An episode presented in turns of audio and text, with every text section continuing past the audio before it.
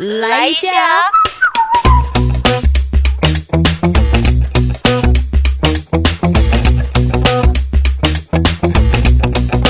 欢迎收听周团来一下，我是九九。这一个的网络随选节目可以讲很多话。是有多搞味？好了，我们今天的纠团来一下呢，要来怎么样呢？我们来阅读一下今天想要为你推荐的这一本书，叫做《你的人生难关三国都发生过》。我为什么要介绍这一本书哦？是因为其实。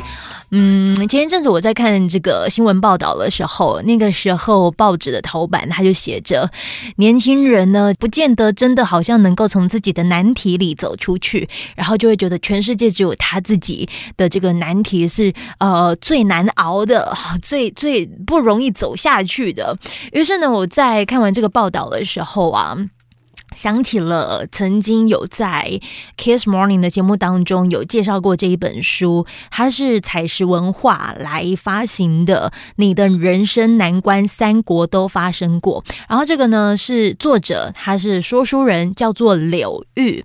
柳玉呢，他以前也曾经是这个老师，对补习班的老师啊。他当然就就是呃，用这个二十六则的三国人物的生存故事哦，可以让你看懂职场黑暗面，看清人性跟成败，像是你可能有过的一些烦恼、挣挣扎，甚至对你的人生感到迷惘，但。这一些的遇到的难关，其实三国时代的人物都发生过，包括谁？曹操啊、孙权啊、刘备、关羽、张飞、诸葛亮等等等。哦，所以其实不管历史怎么样演变，人生好难哦，千古不变。哎，所以我们能做的事情是什么？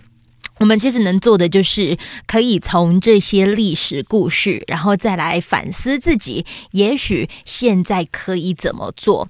我就来挑选里面的其中一篇好了。它这里头的这一篇的主题叫做“为什么父母老是不懂我”。这个亲子关系啊，其实向来啊都是古今以来的一大难题。那这个的作者他用什么样子的手法来写呢？啊，请听我娓娓道来。他说。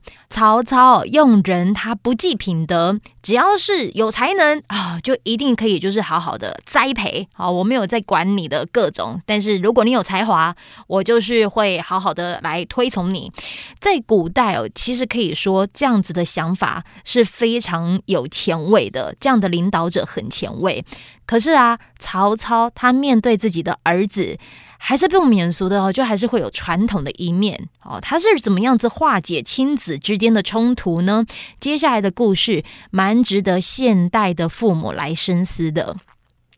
这个作者呢，他就来写这篇故事啦。他说着，在历史记载中，曹操他总共有二十五个儿子，其中最有名的是长子曹昂，次子曹丕，第三子曹彰，第四子曹植。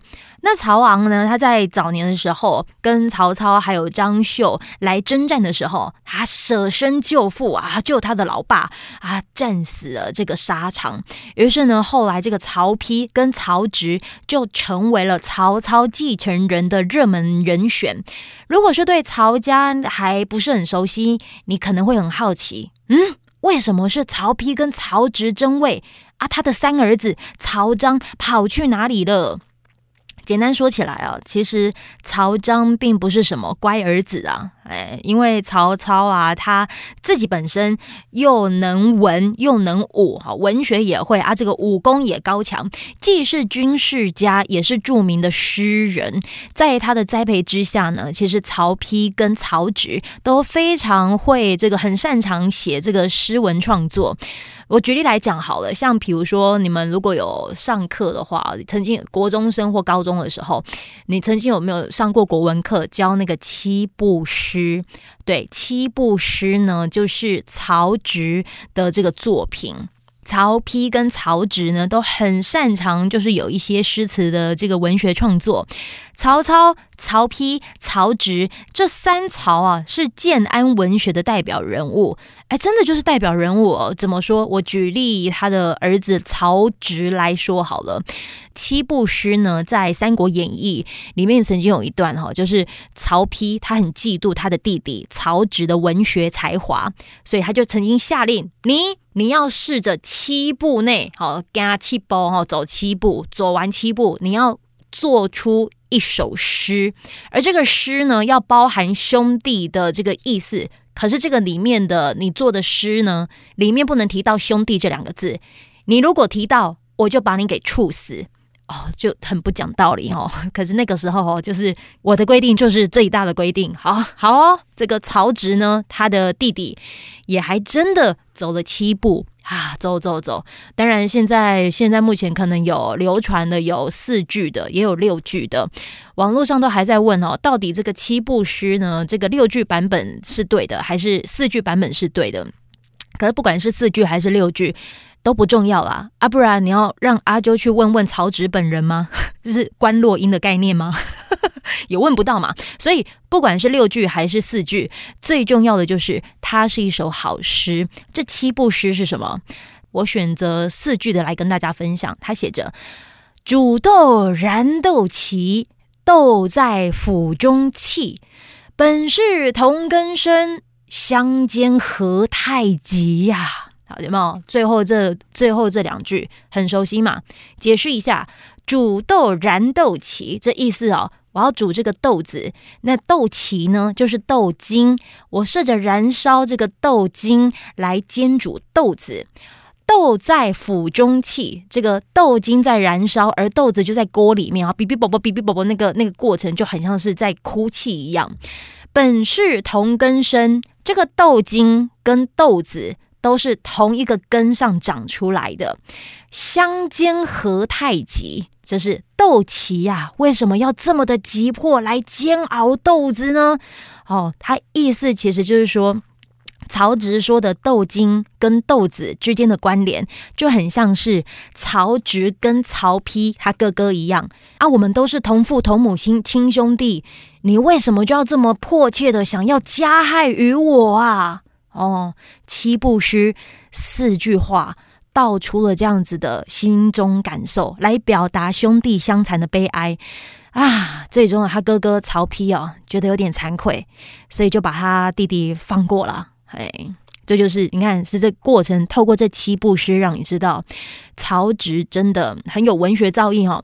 可是呢，曹操他有个儿子不想读书，这个人就是谁？曹彰。他的儿子曹彰，字子文，好，子文呢就好像有点希望我自己的儿子啊，希望他也能够有一点文学气质哈。这个这个名字或许就说明了父母对他的期望。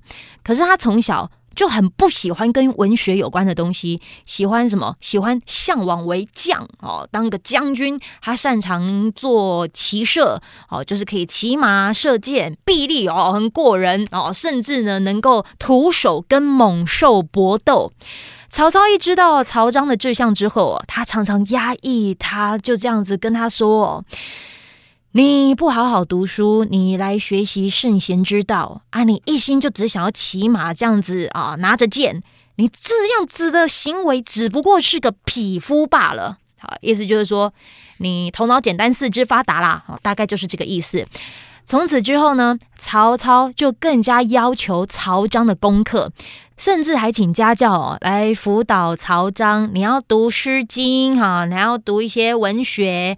曹彰呢正值血气方刚的年纪，我们姑且就把这个血气方刚定为大概是高中生好了哈。这个时候呢，他就啊在练习过程呐，就跟他这个左右的家教啊，就是在抱怨说：“哦，大丈夫就是应该要像卫青和霍去病一样啊，就是来率领十万大军来征战沙场，立功建号啊。”这个卫青还有霍去病是谁哦？其实他们呢，这个霍去病是卫青的外甥，在跟匈奴作战的过程中呢，其实都是有有有有功的。对对对，所以曹彰很想像他们一样，他就说：“我应该就是要走这条路，我怎么可以能够就是读书来做博士啊？有没有发现以前的那样子的内心的焦虑，现在看起来哈，这种情景一点都不陌生呐。好啦，就是有这样的想法，所以呢，他就跟他的爸爸曹操就在聊啦。哦，我有我自己想要做的事啊，你们怎么就是不懂？很像现在的中二少年哦，就把门一甩，躲进房间里面拍桌子。曹操就讲啊，啊，我就是为你好啊，读书才有前途，你怎么就是不懂嘞？你看天下父母心，真是远古时代到现在哈，大家都一样啊，连思想开放的曹操都不例外。当时啊，曹操呢觉得好苦恼哦，为了这个只想要上战场的儿子啊，每天都在那边头痛。然而啊，曹彰呢，他没有改变心意哦。有一次，曹操他在家庭聚会中，就让每个孩子来来来来，你说说你们自己的未来志向，你未来想要做什么？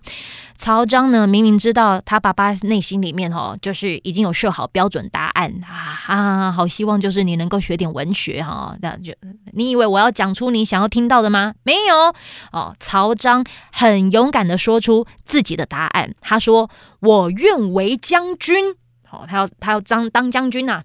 曹操呢就很平静的说：“想当将军哦，那你会如何当个将军嘞？”儿子就说啦：“我将亲自披甲上阵，不顾为难，身先士卒，有功必赏，有罪必罚。”啊，你看，很像很像自己的志向，有没有？好像跟你的家人在那边争取些什么的时候啊，你爸爸听到还是你妈妈听到你这样讲，啊，哈哈大笑。曹操就是哈哈大笑，听完自己儿子的话，往后啊。曹操好几次出征，都会把曹彰带在身边啊？为什么要带在身边？难道经过这一次的会谈，曹操就要接受曹彰的志向吗？哎，没有哦。曹操他本来就很常让儿子这样随同征战，哈。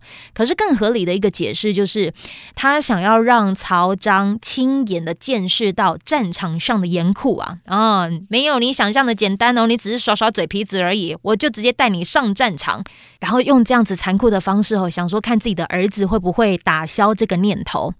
可是曹彰呢，他自己也证明了，他不是随便玩玩的，他是认真的。经过好几次的战争呢，曹操他慢慢的认同了他儿子曹彰的能力。